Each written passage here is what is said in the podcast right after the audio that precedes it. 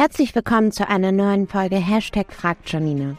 Unter dem Hashtag könnt ihr mir auf meinen oder Urbius-Kanälen auf Insta, TikTok oder LinkedIn alle Fragen rund um das Thema Immobilien stellen.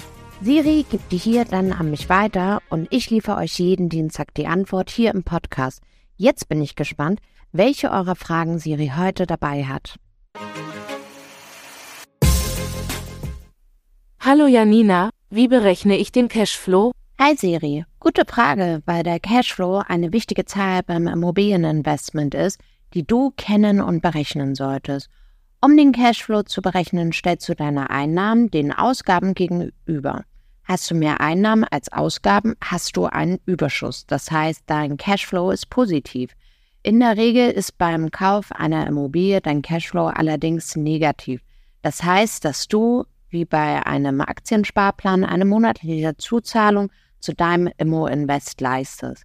Zur Berechnung des Cashflows bei einem Immobilieninvestment brauchst du folgende Daten.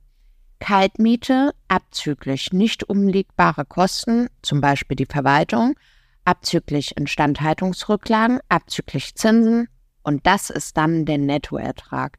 Wenn du den Nettoertrag ausgerechnet hast, musst du davon noch deine monatliche Tilgung abziehen und hast deinen Cashflow.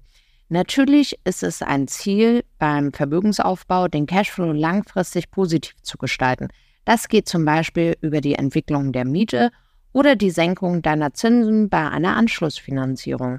Ein negativer Cashflow zu Beginn ist aber auch nicht unbedingt schlimm, wenn du dir das in deiner Haushaltsrechnung erlauben kannst. Schließlich zahlst du in einen ETF-Sparplan monatlich ein. Aber zu der Frage hatten wir schon mal eine Folge. Die verlinke ich in den Show Notes. Wenn du sonst Fragen zu deinem Einstieg hast, mach doch einfach einen unverbindlichen Termin mit unserem Finanzierungsteam. Auch da findest du den Link in den Show Notes. Danke, Janina. Bald habe ich sicher weitere Fragen an dich.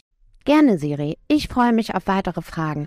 Und wer da draußen noch eine Frage hat, immer gerne über Social-Kanäle auf mich oder Urbio zukommen. Dann gibt es die Antwort hier im Podcast. Und wenn ihr keine Folge verpassen möchtet, folgt dem Feed hier. Bis nächste Woche. Mach's gut.